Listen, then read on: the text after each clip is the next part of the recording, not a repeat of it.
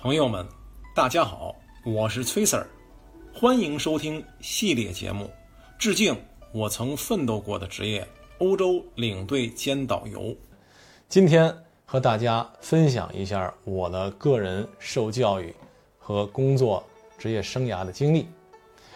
我呢，从一九九六年到一九九九年四年间啊，受教育就读于北京市第一轻工业学院。导游专业，在这三四年学习的过程当中啊，是接受了如何从事导游员的理论层面的教育。那么有文化理论的学习，同时也有业务知识的学习。自一九九九年获得导游证之后，一直到二零零一年，这三年从事的是北京市普通话导游人员的工作。在这三年里边呢。呃，了解了从事北京导游工作的艰辛，可以说是从打理论层面走向了实践层面，从打一个呃学校的学生变成了社会上的一份子。在这三年过程当中，我认识到了从事导游普通话导游工作啊的确不容易，但同时我也看到了从事外语导游啊那一份骄傲和自豪，所以。从哪？二零零一年开始就一直呢想加试英语，但二零零一年开始是转型成了领队，从导游变成领队，其实还是有很多不适。为什么呢？我们知道，在北京从事地陪工作的时候呢，麦克风是在我手里边，整个的团队我是团队的灵魂主导，而从事。领队工作和我们所谓的全陪非常的相似，麦克风是在地陪导游的手里边，我们是被指导，所以呢一直念念不忘我的北京导游的工作。那么于是，在二零零三年加试了中级考试，在二零零三年通过了北京市旅委组织的中级考试，在。零四年又加试了外语英文，所以在零四年就开始变成了呃英语导游，啊中级英语导游。那么在北京市也从事这个大团、小团、入境团的一些接待的工作任务。那同时呢和客人进行沟通，因为又从事英语导游，又从事领队工作，所以对客源地的一些情况呢或多或少。有些了解，在此过程当中，不断的啊警醒自己。于是，在零六年，二零零六年的时候呢，在当时北京啊某些旅游培训机构呢，又开始了旅游培训，啊，也就是我们俗称的导游资格证考试的培训。那同时，从二零零六年开始，每年也都任啊北京的导游考试的口试考官。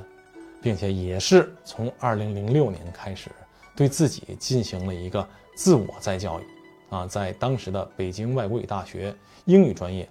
就读大专和大本，一直到二零一零年，这五六年间，在北外所获得的呃外语的理论层面的知识，也对于我的工作呀给予了不小的帮助。领队和导游这两个职业跨越完了之后。我们很多的人，包括我在内，到后来都不愿意再从事导游这个职业，因为领队的话很轻松嘛。但是，当我们沉下心来，静静的想，导游是领队的基础。如果在导游的职业里边再进行划分的话，普通话中文导游其实是给我们的知识结构打下了夯实的基础。也就是说，没有普通话。导游员的功底，那么你在直接上来从事外语导游人员的接待以及领队职业的工作，其实都是有相当的难度的。外语导游人员啊，当然以英语为主，语言是我们沟通的一种工具，一种手段，它真正的技术含量并不多，是为了让我们能够和入境的游客和境外的合作伙伴进行一个良好无障碍的沟通所要必须具有的一种技能。领队这个职业给我们提供的其实是一个眼看啊外围的平台，能够让我们走到客源曾经的客源输出地、客源输出国。到现在，我还在一线当中从事着入境导游人员的接待，啊，接待来华来京的外宾客人。在接待的过程当中，不论是接待了美国呀、加拿大呀、澳大利亚、新西兰啊，还是接待了东南亚地区的、中东非地区的，包括欧洲地区，德国呀、法国呀、瑞士等等的这些欧洲国家的客人，在跟他们聊。北京的故宫的同时，我还可以和他们聊埃尔米塔奇宫啊、凡尔赛宫啊、卢浮宫啊，聊聊他们家乡的一些事情。所以在在此，这个十七八年的工作心得，使我给大家最后的期许是：我们工作和学习是要并行的，缺一不可。大家从事上了我们的职业，不要放弃学习。当然，只顾学习而不去工作也是不可以的。学习和工作并行，这样我们今后在职业规划、今后的职业道路上才能越走越远。至此，这是此次我跟大家分享的我的工作心得。接下来更加精彩，咱们下集再会。